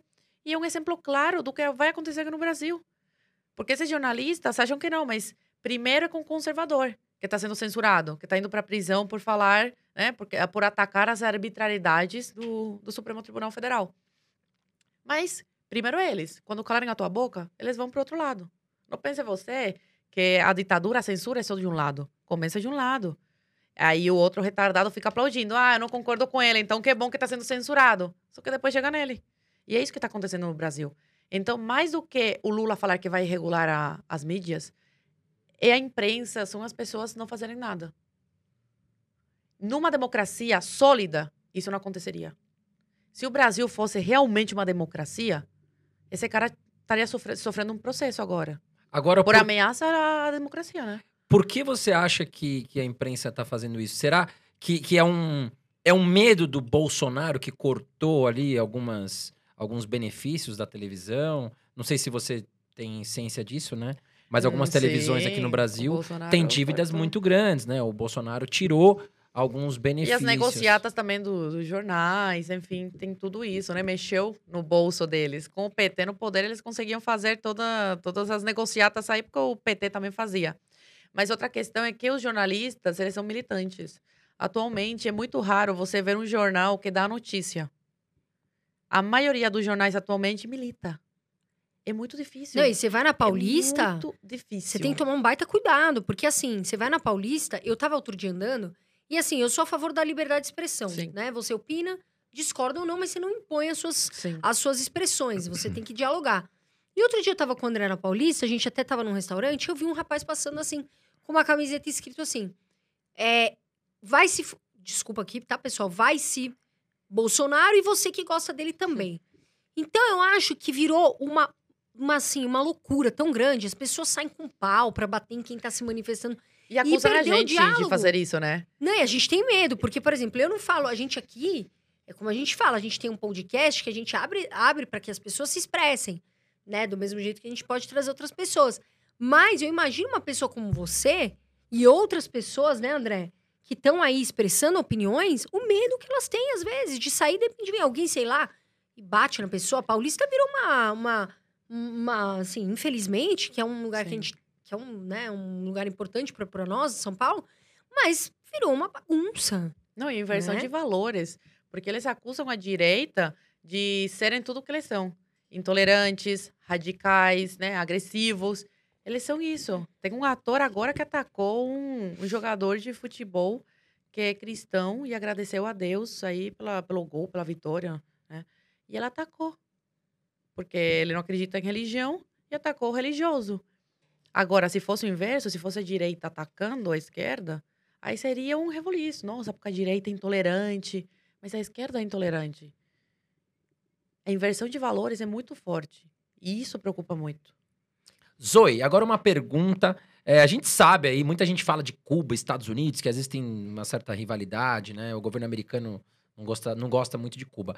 Como é que são as empresas americanizadas, digamos assim? McDonald's, Burger King. Isso existe em Cuba? Olha, o único MEC que tem em Cuba é na prisão de Guantánamo. Que tem a prisão e tem a cidade. Que muitos cubanos, ah, eh, quando triunfou a Revolução, optaram por ficarem desse lado. De- de- do lado dos Estados Unidos. E não quiseram voltar para Cuba do Fidel. E até hoje moram lá. Tem até vídeo no, no YouTube da- das lojinhas, das casas, dessa- desses americanos que também né, trabalham lá na, na base naval e eh, de cubanos. Então, o único MEC de Cuba é, é nessa prisão de Guantánamo. Eu não De- sabia, mas os um prisioneiros têm acesso ali? Não, prisioneiro não. Ah, prisioneiro tá, tá, preso. porra. Mas Ia falar, pô, eles estão junto- comendo bem não, lá. né? mas é porque é, uma, é, uma, é grande, é um território grande. Então tem a prisão Sim. e tem é, a cidade onde é, os policiais, né, que cuidam lá da prisão, moram. E os Sim. cubanos, de antigamente, da velha guarda. Poxa. Agora, uma curiosidade que eu tenho também, que a gente tá falando muito aqui sobre gasolina. Gasolina em todos os países é falado. Como que é a gasolina lá, na- lá em Cuba? Como é que funciona? Gente, te, Antes ó, de você responder, Zoe, só um Ah. minutinho. Nós, tamo, nós trouxemos o nosso Raul aqui. né? Ei, o nosso Raul. Raul, Quem tá, ouvindo, quem tá ouvindo pelo Spotify não vai conseguir ver o nosso Raul. Mas quem tá no YouTube tá vendo. Nós temos o Raul, que não é o Raul Castro, né, Raul? Oh, mas tem uma barbinha. É, quer dizer, eu acho que ele não é. Eu acho que ele não é da família Castro, mas Só chegou um faltou os café aqui roletes. pra nós. Cadê os roletes? Quem quer café aí? Quer café? O Raul que trouxe o cafezinho aqui, mas aí a Zoe vai responder. Como é que é essa questão da gasolina lá? Cara, olha, é incrível, eu quero, obrigada. É incrível como memória de infância fica. Me veio à cabeça a imagem do meu primo com uma garrafa, que conseguiu um pouquinho de gasolina, aí tá no pátio lá da casa dele com uma mangueirinha, é, puxando, né, o negócio, e colocando água pra fazer, tipo, render mais, né? Porque é muito difícil conseguir gasolina em Cuba, até porque não tem tantos carros, né? Então a demanda não é, não é muito grande e acaba que não, não, não tem gasolina. Então, para render mais, você pega a garrafinha, coloca a gasolina, coloca a água. E caro também. E, e caro, no mercado, geralmente é mercado negro. Agora, Zoe, e as festas, baladas? Como é que é isso lá? É permitido? Tem, tem bastante. A cultura em Cuba é, tá muito decadente. Antigamente tínhamos Buena Vista Social Club, Celia Cruz, Willy Chirino. Tinha, era, é, Cuba era muito um país muito rico culturalmente. Só que esse regime ele acaba com a cultura, porque entre mais ignorante as pessoas, melhor para eles. Sim. Ah, o governo não quer uma pessoa inteligente, uma pessoa culta, uma, uma pessoa pensante. Eles querem um mais burro, né, total. É mais fácil de comandar a manada, né? Exatamente, exatamente. Então, atualmente, as músicas que se escutam lá e tal, é, é tipo um funk aqui no Brasil, que é o reggaeton. Tem muita festa, o cubano é muito festeiro, é muito animado, e eu acho que é uma, uma das, das causas, um dos motivos que, que faz com que a gente se, se mantenha vivo lá. É a alegria do cubano, né? Essa perseverança que o cubano tem. Lá, os cantores, por exemplo, os artistas, eles sofrem também muita opressão. Tem muita censura no conteúdo que eles fazem, música, enfim. Tem uns artistas que são pro, pro ditadura. Então, para esses, a vida é muito boa, acredite. Aí é viagem para Nova York, É Miami, famoso capitalismo, né? Europa, Então eles enganam o povo e ganham muito bem para isso. Mas tem os outros que ou, eles já saíram de Cuba por causa da, da perseguição. É, tem até o grupo Gente de Sona, que fez a música Pátria e Vida, ganha até o M de melhor música. Que essa música incomodou muito a ditadura. Tanto que a ditadura fez uma música para responder essa de Pátria e Vida. Só que é péssima, né? Péssima qualidade. Os artistas atualmente em Cuba, esses aí de, de comunistas, são péssimos. Não é porque são comunistas, tá? Porque eu sei reconhecer. Às vezes eu falo, nossa, esse aqui é esquerdista, mas essa música é muito boa. E tem vários aqui no Brasil que eu não vou citar nomes. Mas realmente, em Cuba, atualmente, não tem um artista que se salve. Os bons mesmo já foram embora. Então, a decadência na cultura é muito grande. E me fala uma coisa, o que, que você acha do governo atual do Brasil? Olha, eu fiz campanha em 2018. Minha família se naturalizou brasileira para votar no, no Bolsonaro, porque o risco da esquerda voltar era muito forte, e ainda é muito forte. E assusta para a gente que saiu de um regime como de Cuba ver um possível ganhador, um vencedor da eleição presidencial que é favorável à ditadura do meu país e não sou favorável como financiador, é assustador. Então minha família se naturalizou, eu me naturalizei, eu fiz 18, no dia seguinte eu já estava na Polícia Federal fazendo a documentação, fiz campanha, não me arrependo e ano que vem faço de novo, porque apesar dos problemas que todo governo tem, tem falhas. Todo mundo erra, todo mundo tem falhas, ninguém é perfeito. Aqui no Brasil, depois de 14 anos de PT, você não vai conseguir fazer um milagre de uma hora para outra. Infelizmente, o Bolsonaro, ele vendeu um pouco essa ideia quando na, em 2018 de acabou tudo, agora é um novo, uma nova era, e ele entrou e viu que não era assim. Não é tão fácil No governar, primeiro né? ano, o Bolsonaro não conseguiu aprovar nada. Por quê? Não, não vou fazer negociata, não, não, não tem papo com esse aqui, com esse aqui é corrupto. E aí ele falou: opa, peraí, não vou conseguir aprovar nada. E aí, de que adianta eleger um, um presidente se ele não consegue governar? Exatamente. Aconteceu isso na Argentina, inclusive, né? Exatamente. Aí criticam, ah, porque você você filhou lá no PL. Mas todos os partidos do Brasil, como eu falei no, no, no debate que eu participo, não tem um que se salve. Todos têm picaretas. Todos. O PSL em 2018 você vendia como a maravilha. Olha a facada que deu nas costas do Bolsonaro, né? Traiu o Bolsonaro. Então não tem um que se salve. O Bolsonaro ele tem que jogar com as cartas que tem na mesa. E são essas as cartas. O que ele tem que focar é continuar defendendo as bandeiras dele, tentar eh, fazer o melhor que conseguir, não se corromper, como ele, é ele foi parlamentar durante anos e anos, não se corrompeu, não tem tá, num, um processo de, de corrupção dele. Pelo contrário, tem até um, um pronunciamento dele na tribuna denunciando aí um esquema na Câmara, né? Que continue nessa linha e que tente ao máximo eleger mais parlamentares no ano que vem, que ele viu como fez falta, né? Aqui em São Paulo ele não investiu direito. E aí deu o que não que deu, não conseguiu eleger prefeito, governador, nada. Então ano que vem é Tarcísio para São Paulo, que é um ótimo gestor. Ele é, realmente, ele fez muito, um né, pela dos infraestrutura. poucos ministros que não se envolve em picuinha, que não não não dá trela para a imprensa ter o que falar dele. Não, ele está focado no trabalho dele. E acredito que para São Paulo vai ser ótimo, porque São Paulo está precisando de um gestor. Não, e ele vem com certeza. E, Ele- e já São Paulo, eu falo que é o coração do Brasil.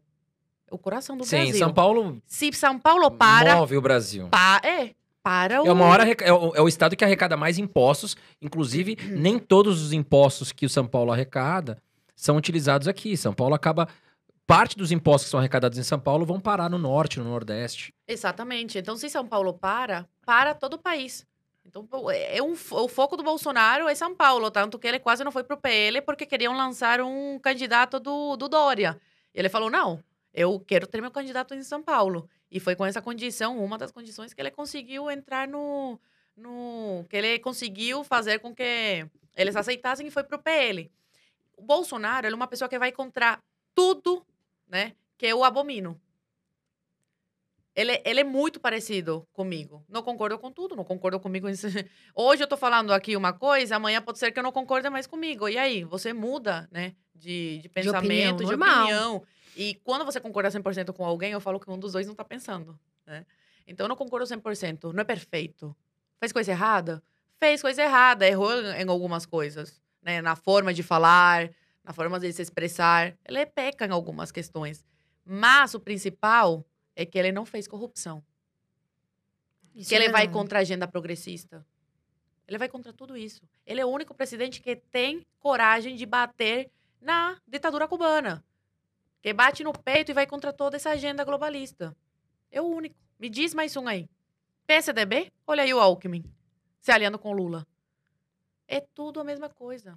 Se, você, se o Lula ganhar essas eleições, você tem receio que o Brasil possa seguir o caminho da Venezuela, de Cuba? Eu tenho, eu tenho. E acredito que eles não vão largar mais o poder. Porque em 2018, eles não esperavam que o Bolsonaro ganhasse. E eles não vão. Se eles conseguirem em 2022 ganhar a eleição, eles não vão correr o risco de perdê-la eh, em quatro anos. Então, eles vão fazer de tudo. E o Lula já foi bem claro que ele vai regular os veículos de comunicação. Isso eu não tenho a menor dúvida. Ou Na seja, Argentina né, já tá querendo ser um ditador já na no meio Argentina da... aconteceu. E na Venezuela, que é o exemplo mais. É o nosso vizinho. Aí falam: ah, mas o Brasil é muito grande, é impossível acontecer isso. E é 64, como é que aconteceu? Como que os militares tomaram o poder? E é engraçado, né, Zoe? A gente vê algumas pessoas, até seguidores nossos já vieram defender a questão do comunismo, Hum. e eles parecem que não enxergam que todos os países que foram por esse lado estão quebrados ou em vias de quebrar, que a população leva uma vida miserável, né? Então, se você acha que o pobre aqui no Brasil leva uma vida ruim, realmente você tem que pesquisar um pouco mais como é que os pobres e até classe média leva a vida nesses países, porque a falta de informação até aqui no Brasil, a ignorância é muito grande, né, Zoe? Eu falo que eu prefiro ser pobre no capitalismo do que no comunismo. Sem Porque dúvidas. pobreza no capitalismo é classe média em Cuba. Exatamente, por isso que eu citei a classe média. A classe média em Cuba é Uma pobre. classe média aqui no Brasil é multimilionária lá em Cuba. É muito diferente. É, é uma discrepância muito grande. E qual é a moeda hoje de Cuba? É moneda nacional de Cuba. Tá. Que é a moeda nacional que não vale nada. O turista que vai pra lá, Centavos, ele tem que utilizar a moeda nacional ou Não, aceita o dólar? Agora, é- é- antigamente era cuco. Que eles vendiam quase pelo mesmo valor do dólar. Era um roubo. Eles lucra- lucravam muito. A ditadura, ela nunca faz nada para beneficiar as pessoas. É sempre para beneficiar seu bolso. Aí tiraram, colocaram dólar. E aí só conseguia comprar quem tivesse o cartão de débito com dólar na conta. Aí você recebe o dinheiro, coloca na conta, mas se você quer tirar, porque fala, ah, não quero mais usar o cartão, preciso do dinheiro em espécie, você tira em moneda nacional, não em dólar. Aí você Meu perde Deus. muito dinheiro. Exato. E aí tiraram agora essas lojas em dólar e tem em euro. Hum, tá. Isso vai, né? Começou com cu, dólar, euro. Sempre mirando, né? O alto, o mais alto, né? Exatamente. Agora- São pouquíssimos os que têm acesso. Tem lojas que falam que cubano não entra. Minha avó me falou. Tem umas lojas que ela falou: não, não, não consigo entrar. É só para quem tá no exterior que consegue comprar e, e mandar pra gente. Meu Deus. Então, eu já gravei um Situação. vídeo. Eu já gravei um vídeo mostrando, ó, tô fazendo compra aqui pra minha avó. Aí mostrando os preços, como é que é. E só tem acesso a esse link quem tá fora de Cuba. Então, minha avó, se quisesse acessar, mesmo ela tendo os créditos no celular pra acessar, não tem acesso. O cubano Fechado. não tem acesso. E alguma. Aí eu me pergunto, o que, que eles estão ganhando com isso? Mas algu- com certeza, alguma coisa eles estão lucrando com esse site aí que, que a gente faz compras. Não, sem dúvida. Eles, bobo eles não são. Não. Isso aí a gente tem certeza. Agora, falando um pouco do governo Brasil, você acha que essa questão do lockdown, Nossa fica em Senhora. casa, né? E economia a gente vê depois, é o grande aliado, é o grande culpado do que está acontecendo hoje na economia? Não, com certeza. O Bol... é, querem jogar a culpa no Bolsonaro, mas o Bolsonaro sempre falou: não, não pode fechar a economia. Se fecha a economia, o, o- comércio quebra. Quantas pessoas quebradas te- tem hoje no Brasil, passando fome? Quantos desempregados? Você vê a hipocrisia deles, porque se eles estivessem tão preocupados, como eles falavam, com a saúde, com a ciência, com esse, eles não estariam agora discutindo o carnaval. Querem liberar o carnaval. Com uma cepa chegando aí, E um é brasileiro que entrou. con- Você é contra, né? Pelo Eu visto. sou contra o carnaval. Eu não sou contra ficar em casa, eu sou contra o carnaval. Acho que não é Eu momento, prefiro. né? Não é o momento. Não é momento, Eu, eu falei no programa que eu prefiro o comércio aberto do que duas semanas de carnaval. Porque essas duas semanas de carnaval po- pode é, trazer o fechamento de novo da economia. E aí o Brasil não vai aguentar. Mas é isso que eles querem, os governadores. Para colocar de novo a culpa no Bolsonaro. E eu falo que é controle social.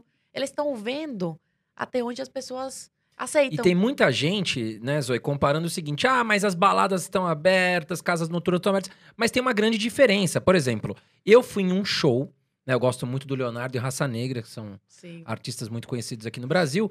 Eu fui num show numa casa noturna, mas com mesa, sentadinho, Aham. jantar e tal. Só que ao entrar, eu tive que apresentar o passaporte de vacina. Foi medida a minha temperatura, né? Então, assim.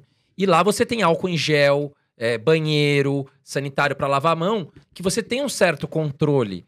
Agora, o problema do carnaval, entendam, é a questão dos blocos de rua. Você não tem um controle sanitário. Fora Uhum. isso, nós vamos trazer vários estrangeiros aqui para o Brasil Sim. que podem trazer novas variantes e infectar o nosso povo, né? Então, esse é o grande problema. Festa de Réveillon não tem controle sanitário, festas em rua não tem, gente, não tem álcool em gel. Não, olha a hipocrisia. Você vai na missa, tem que usar máscara.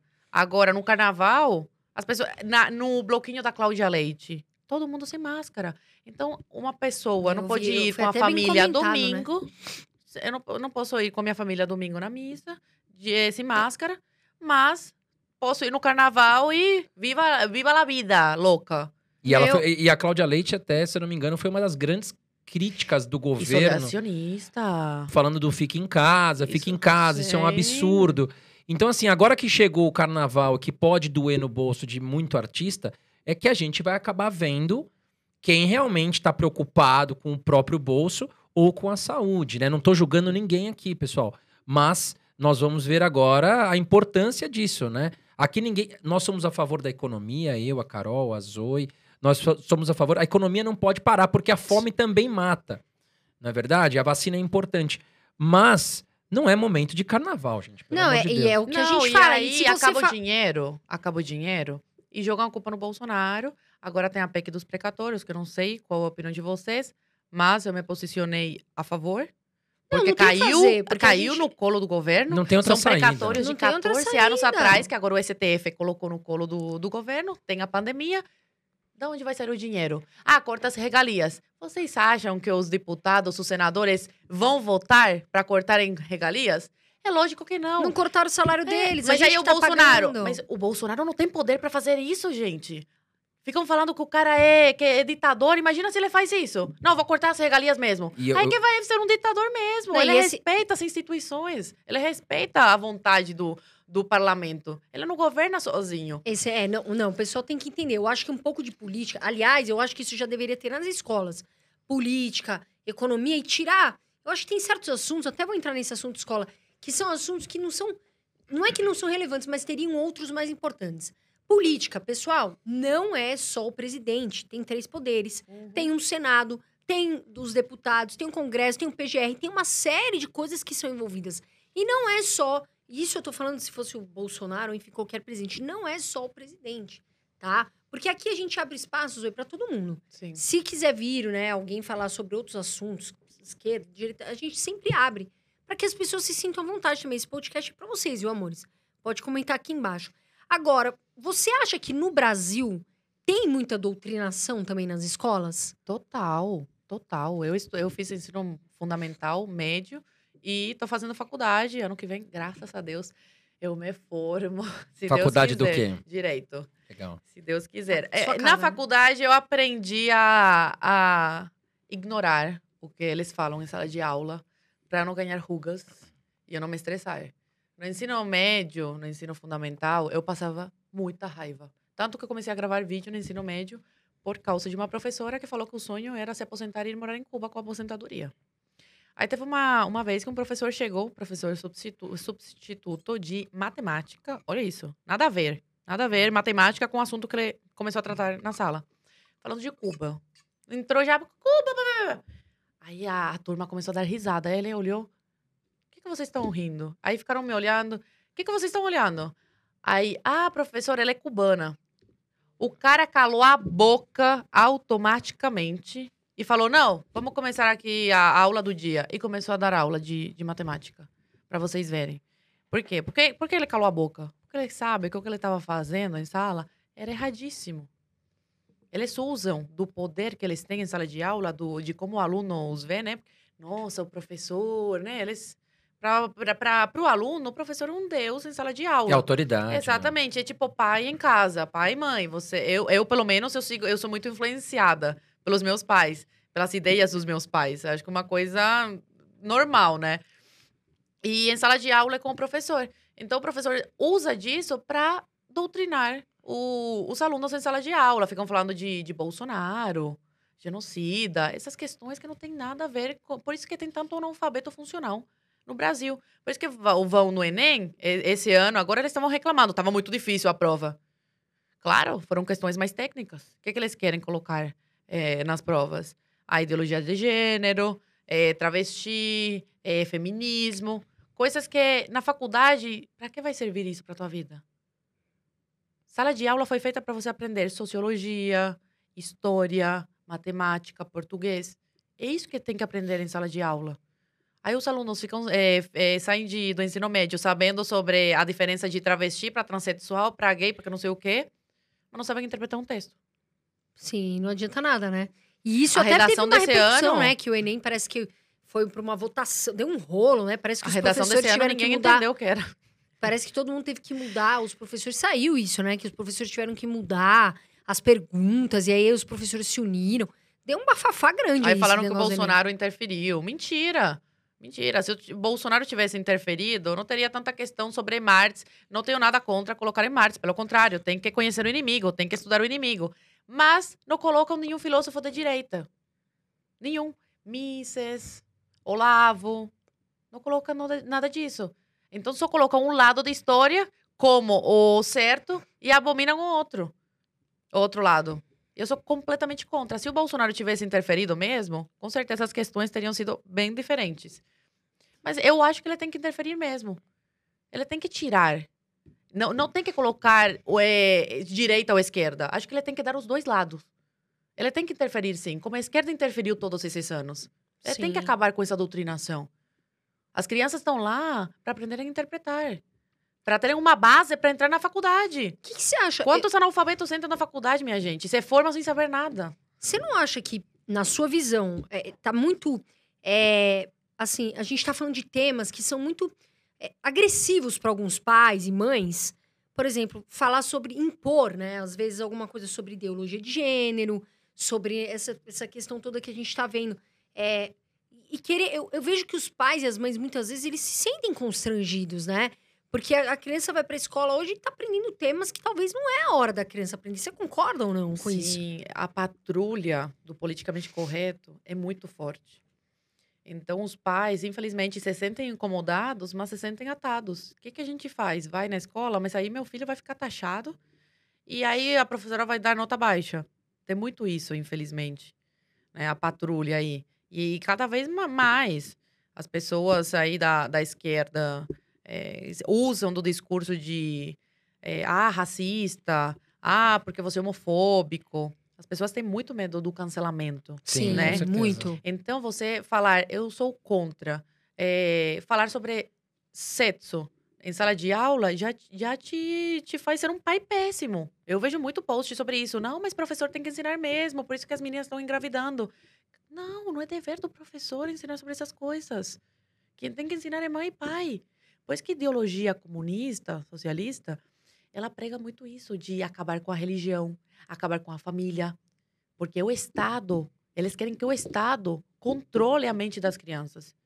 E é isso que eles fazem em sala de aula. É através dos professores que essa ideologia, né, eh, se enraiça. Temos o nosso quadro aqui, você sabe, né? Momento touro. Ping nosso pong famoso ping-pong. Explique o que, que é o momento touro. Quadro ping-pong que nós vamos colocar a Zoe na parede. Seguinte, Tô com medo. as perguntas são diretas e retas. E eu já vi que você é uma mulher direta e reta. Então a gente faz um quadro que você vai escolher um, o A ou o B. Certo? Tá, Estamos juntas nessa? Tá. Olha lá nosso tourinho, ó. lá. Nosso tourinho é muito bonitinho, olha lá ele. olha lá, vamos lá aqui. Quadro ping-pong. Vamos lá. Qual o país que mais ameaça a democracia no mundo? Estados Unidos ou China? China. Qual a pior ditadura hoje? Coreia do Norte ou Cuba? Coreia do Norte. Brasil está mais próximo de Cuba ou dos Estados Unidos no geral? Cuba. De 0 a 10, qual nota você dá para a saúde de Cuba? Zero. Em 2022, Lula ou Bolsonaro? Bolsonaro. Moro como terceira via, votaria? Entre Lula e Moro? Sim. Moro. Então tá aqui. Direta e Viu? reta, não, tem penso. conversa. Eu não penso. Eu... Sincera, é isso aí que a gente. Falando em pior ditadura, Zoe, você viu lá no- na Coreia do Norte que aconteceu recentemente? Tem um seriado, até vou deixar aqui na tela, nosso editor. É, tem um seriado chamado Round Six. Sim, eu assisti. Você assistiu? Nossa. Então fez muito sucesso é da Coreia do Sul, porque lá tem Coreia do Sul e Coreia do Norte.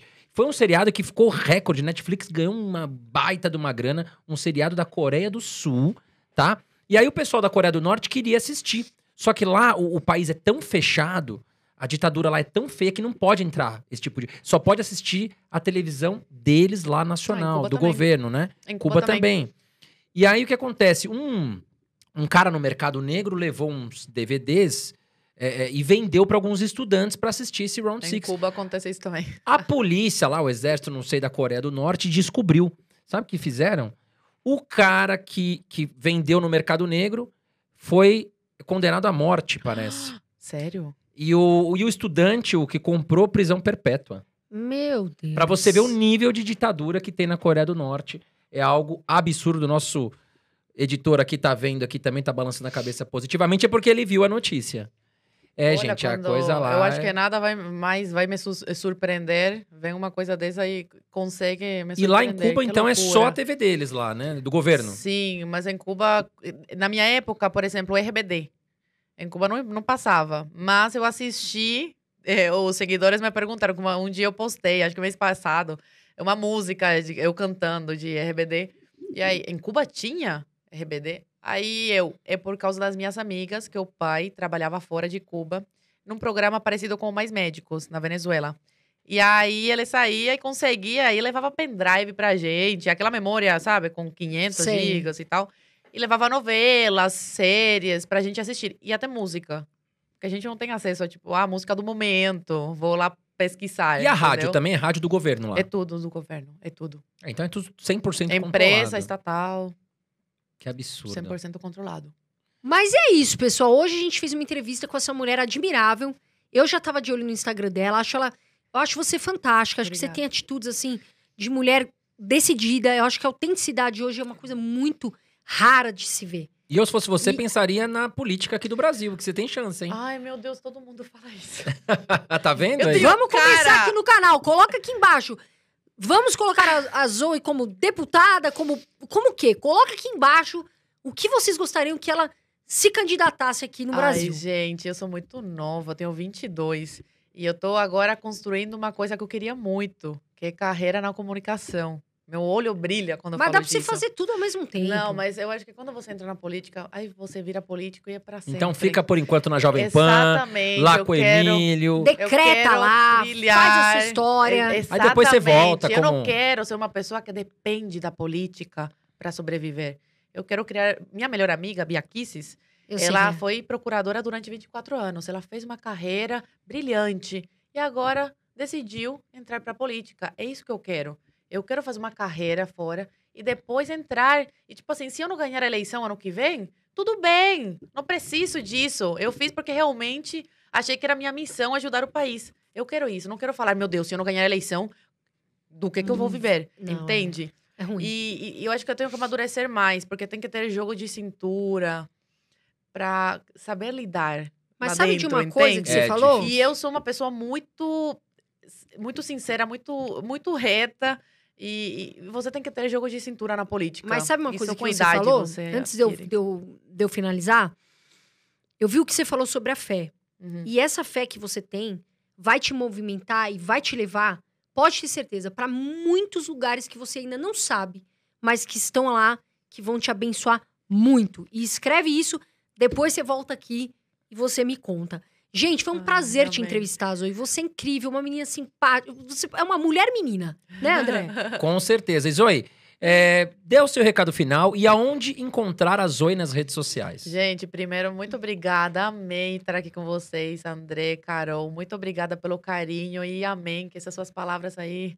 Ai, tomara que, que dê tudo certo mesmo na, na minha vida Vai aí. E eu, eu continue fazendo o que eu faço, que, que é alertar as pessoas, né? E eu saí de um país ditatorial e nunca pensei que eu estaria aqui hoje, dando essa entrevista para vocês, ou trabalhando hoje eu trabalho, dando a minha opinião, falando sobre tudo, criticando, fazendo, fazendo questionamento e, e livre, sem ter censura. Então, para quem nasceu em Cuba, nunca que imaginei que hoje estaria onde estou hoje. E eu sempre falo na- nas minhas palavras finais sobre liberdade que para mim é a coisa mais importante que tem na vida. No podcast da, da Malu Perini, do Bruno Perini, o Bruno perguntou o que é mais importante, vida ou liberdade? Eu falei, liberdade, porque sem liberdade não há vida. Exatamente. E esse é meu recado final.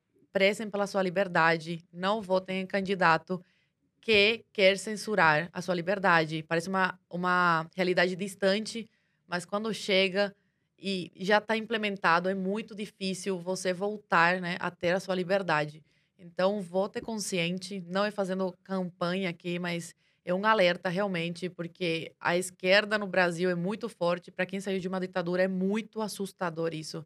Vocês me acham na internet Zoe Martinez, Z-O-E, Martinez com Z no final. No Twitter, Instagram.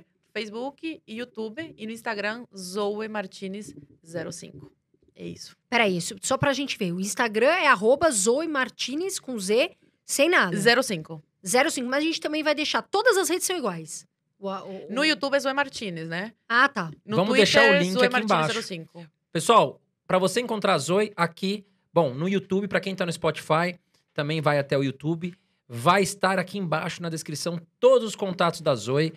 Zoe, muito obrigado. Eu que agradeço. mais Muito uma obrigada. vez. Pessoal, não deixem de se inscrever, ativem as notificações do canal. Não esqueçam porque é muito importante. O YouTube não entrega para todos os nossos inscritos. Então, para você ser avisado, não esqueça de ativar o sininho também, né, Carol? Claro, e também dá o seu like, tá, gente? Porque vocês são maravilhosos e maravilhosas. A gente sabe que você vai dar o seu like.